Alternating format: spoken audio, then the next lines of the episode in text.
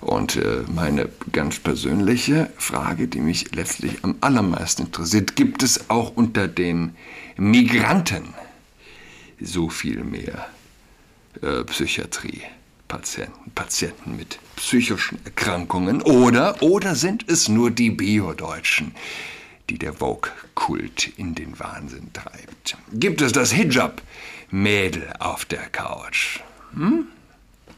Oder ist es nicht vielmehr die, weiß ich, die tätowierte, septumgelöcherte, undercut rasierte My Body, My Choice, meine Pronomen sind they, them, XY, Schlampe, wobei Schlampe ist das falsche Wort. Definitiv vollkommen falsch. Schlampe ist ein Wort aus einer anderen Zeit. Ein Mensch, ein junger Mensch, der in eine schmelzende Erde an mehr als zwei Geschlechter, an die freie Wahl von Pronomen, an die Unterdrückung der Frau durch den Mann glaubt. Und äh, der oder die oder das also auf der Couch beim Psychotherapeuten liegt, ist etwa, äh, ist eine neue, eine neue Spezies.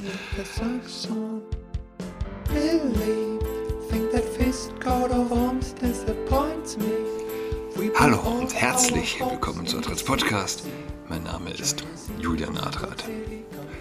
Ob es der Zustand der Welt im Allgemeinen oder die Härten Berlins im Besonderen sind, die vielen Menschen zu schaffen machen, sagt die neue Statistik der Gesundheitsverwaltung nicht, lese ich von einem äh, von einer E-Mail. Guten Morgen Zusammenfassung von gestern des Tagesspiegels. Checkpoint.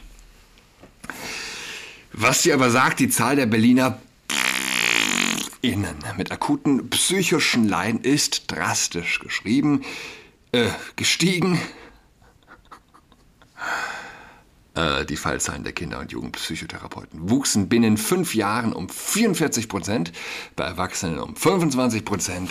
Rechnerisch ist die Seele der Hauptstadt mit Versorgungsraten nee, Versorgungsgraden, sorry, von 105, äh, 117 Reinickendorf bis 317 Charlottenburg-Wilmersdorf, zwar in guten Händen. Keine Ahnung, was diese Versorgungsgrade bedeuten, das wird gleich erklärt. Aber praktisch sind Termine auch in dringenden Fällen schwer zu bekommen und die stationären Psychiatrien in Kliniken meist voll belegt und so weiter und so fort.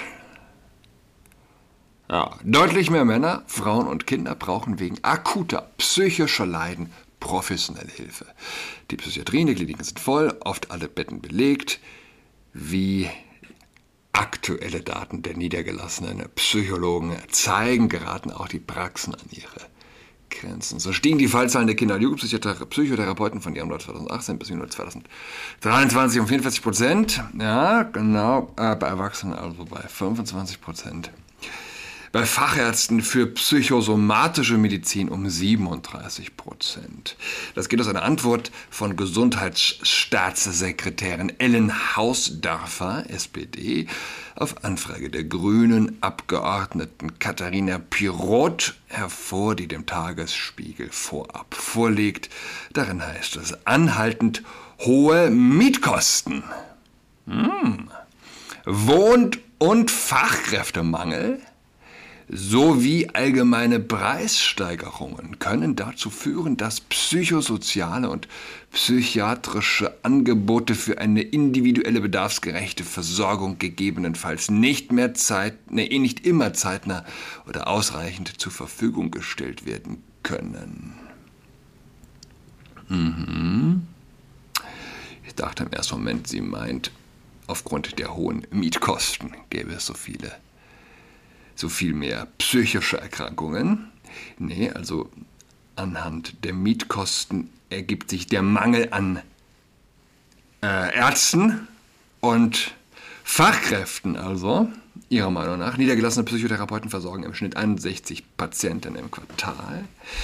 Diese kommen mitunter wöchentlich in die Praxis, zudem dauern die Sitzungen länger als übliche Besuche beim Hausarzt. Der Zugang zur Psychotherapie ist in den letzten Jahren bundesweit vereinfacht worden. Vereinfacht geworden. Ist das richtiges Deutsch? Nee, das ist falsch. Da hat der Tagesspiegel nicht ganz richtig geschrieben. Die Wartezeiten auf einen Platz sind mit zwei, drei, zuweilen vier Monaten dennoch lang. Berlin kam der, Moment, der Barmer, der Barmer zufolge mit 72 Therapeuten pro 100.000 Einwohner zwar auf die höchste Dichte aller Bundesländer. Zugleich gehen Fachleute davon aus, dass insbesondere in Berlin der Bedarf an Therapeuten steigt. Neben den übergeordneten Krisen der letzten Jahre, Corona-Pandemie, Ukraine-Krieg, Inflation, herrsche in der Großstadt ein eigener Druck. So, ein eigener Druck. Was glaubt ihr? Was ist dieser eigene Druck?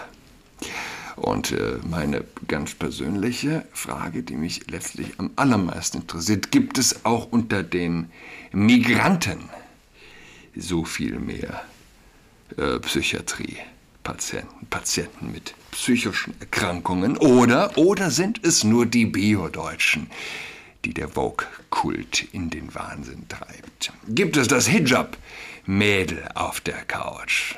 Hm? Oder ist es nicht vielmehr die weiß ich, die tätowierte, septumgelöcherte, undercut rasierte, my body, my choice, meine Pronomen sind they, them, XY, Schlampe. Wobei, Schlampe ist das falsche Wort. Definitiv vollkommen falsch. Schlampe ist ein Wort aus einer anderen Zeit. Ein Mensch, ein junger Mensch, der an eine schmelzende Erde, an mehr als zwei Geschlechter, an die freie Wahl von Pronomen an die Unterdrückung der Frau durch den Mann glaubt. Und äh, der oder die oder das also auf der Couch beim Psychotherapeuten liegt, ist etwa, äh, ist eine neue, eine neue Spezies. Es ist das, was du bekommst, wenn du die Bibel wegnimmst. Es ist, es ist der neue, frisch geborene, frisch gebackene Heide eine Heidin. In vielen Fällen. Wobei oben stand ja eben unter Männern nochmal mehr psychische Erkrankungen. Ich glaube aber, dass es bei jungen Menschen doch insbesondere mehr Mädchen trifft. Jedenfalls, ähm, so lustig das alles klingen mag, so traurig und lustig, äh, ich meine das in keiner Weise satirisch oder übertrieben und auch nicht provokant letztlich, so sehr das auch so klingen mag. Der säkulare Extremist hört etwas, das er nicht im ÖRR gehört hat und schon glaubt er, da habe jemand aus meinem Kampf zitiert. Jedenfalls, also nicht lustig. Es ist, äh, es ist nicht so, als würde ich nur spekulieren. Ich habe vor zwei Jahren zwei Jahre ist es ungefähr her, ich habe viel Zeit in der Psychiatrie verbracht, in der geschlossenen. Nicht als Patient, sondern als Besucher.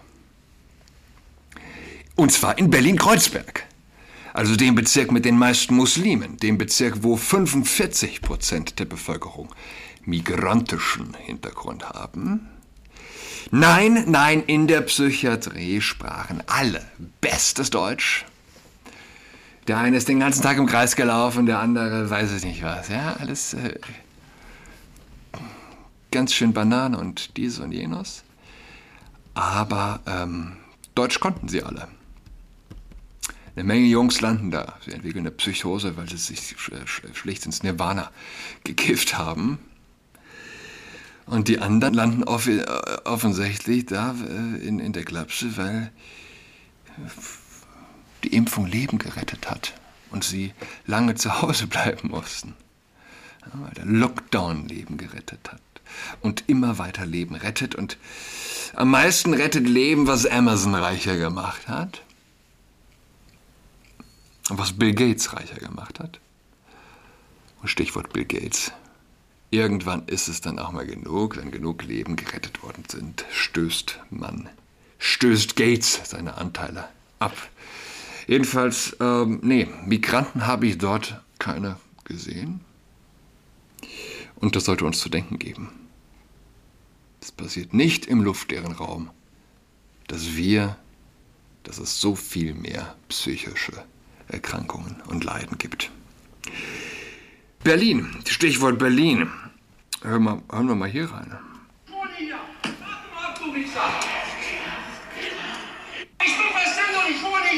Warte mal ab, du Wichser! Warte mal ab, du Wichser! Warte mal, mein Satz! Warte mal! Warte mal ab, du Wichser! Ja, warte mal. Da ist dieser Wichser! Der hat's wieder produziert!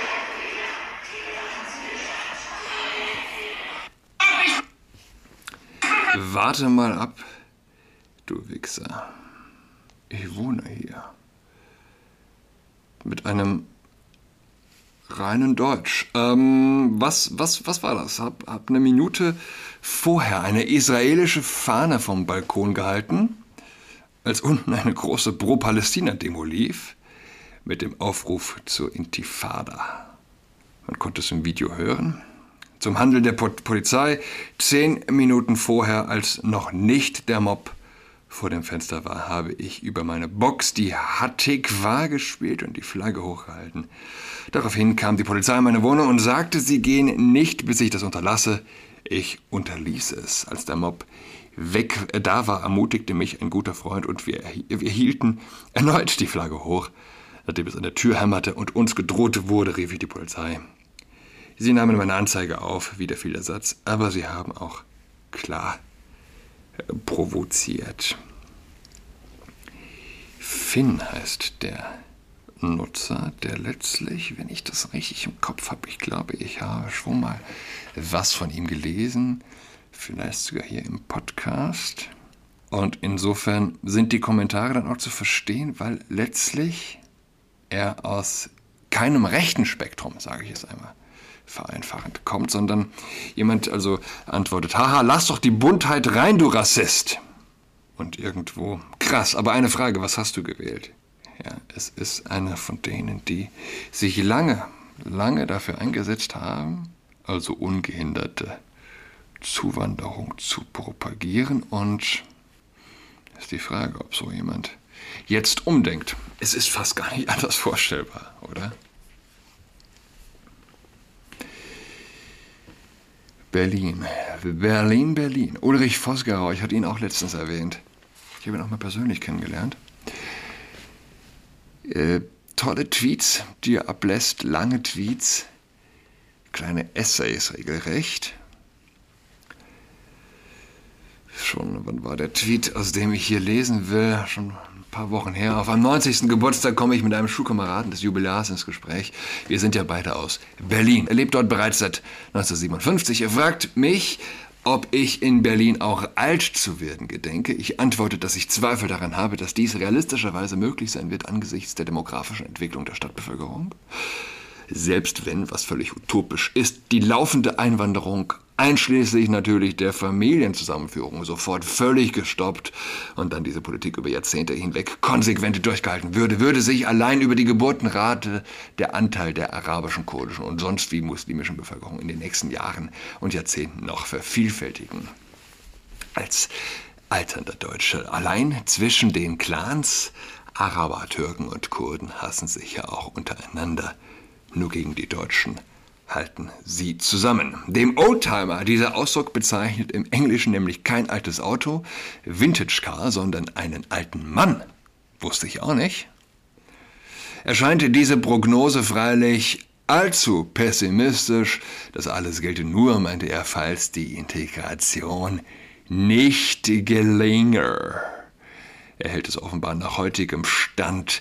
Seit mehr als zwei Wochen tobt in Berlin jeden Abend ein gewaltbereiter arabischer Mob auf den Straßen, der nach der Vernichtung Israels und dem Blut der Juden schreit, für ganz überwiegend wahrscheinlich, dass der Politik CDU, SPD und wie die Parteien noch alle heißen, Lösungen Politiken und Mechanismen einfallen werden, durch deren Anwendung Stammeskrieger und Clankriminelle in deutsche Handwerker, Sachbearbeiter und Akademiker allenfalls mit exzentrischen Namen verwandelt werden können, die höflich fragen, wo sie hier mal das Springer-Statut unterschreiben können. Der alte Mann ist wissenschaftlich ausgebildet und hat an herausragender Stelle in einem wichtigen Forschungsinstitut gearbeitet. Auch deswegen hat er natürlich nie Tür an Tür in, einer, in einem Berliner Mietshaus mit den Einwanderern zusammengelegt. Wow, wie gut dieser Tweet gerade zu dem Video gerade passt, oder? Dem, dem Hörbeispiel, das ich gerade da präsentiert habe. Er hat eine Villa in einem der besten südwestlichen Bezirke, aber jedenfalls bestand sein Berufsleben eigentlich darin, äußere Tatsachen und statistische Fakten wissenschaftlich auszuwerten und praktisch relevante Schlüsse daraus zu ziehen. jeder, der nicht blind und taub war und dann auch noch ausgerechnet in Berlin gelebt hat, musste eigentlich seit Ende der 1970er Jahre, spätestens seit Anfang der 1980er Jahren, wissen, dass es mit der Einwanderung so nicht weitergehen konnte. Dass es ein breites Problembewusstsein gab, belegen zahlreiche aus heutiger Sicht drastische Zitate der Bundeskanzler Schmidt und Kohl über das Thema. Nur passiert ist nie etwas seit der Wiedervereinigung.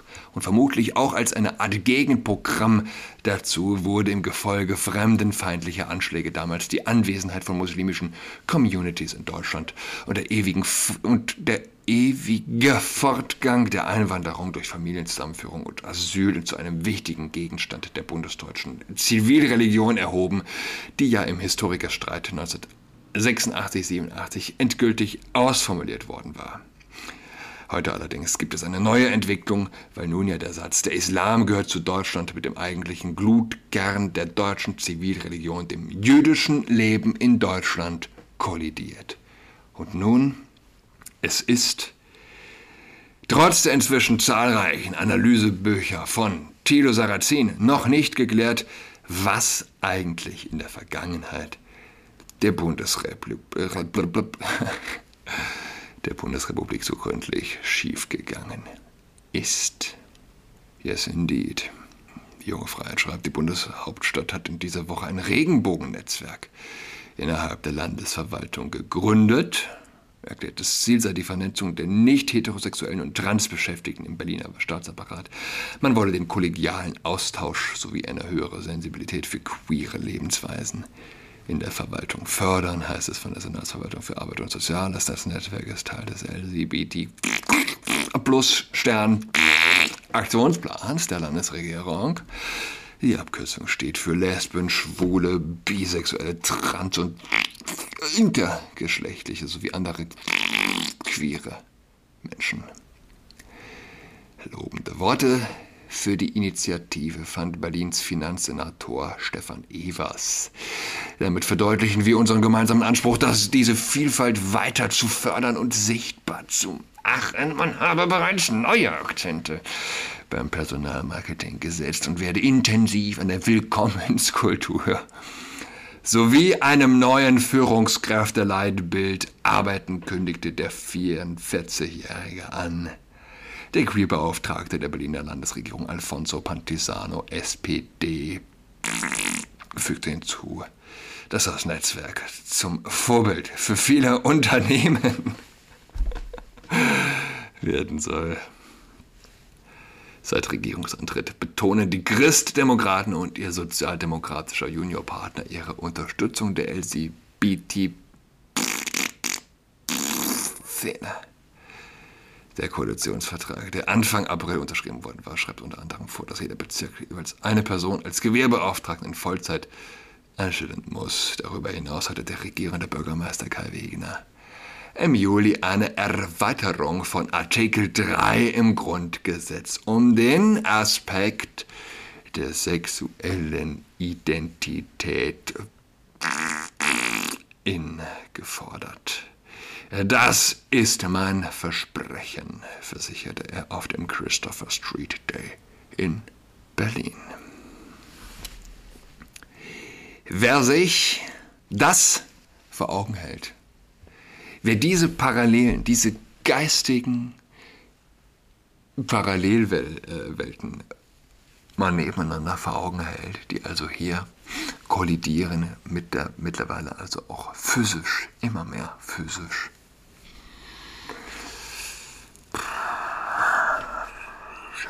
man bleibt sprachlos, man steht sprachlos davor. Es kann einem tatsächlich, es kann einem tatsächlich Angst und Bange werden.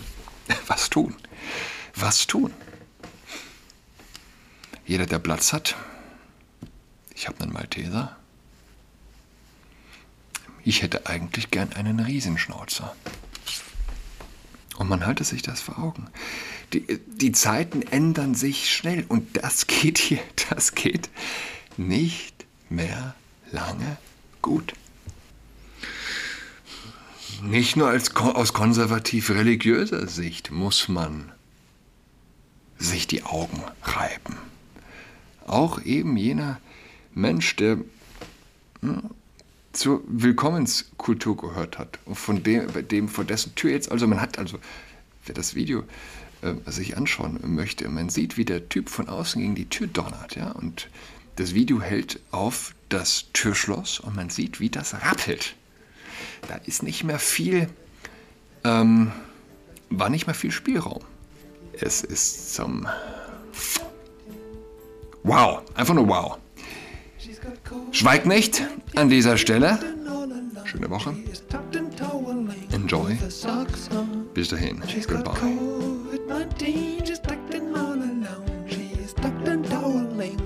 sucks on.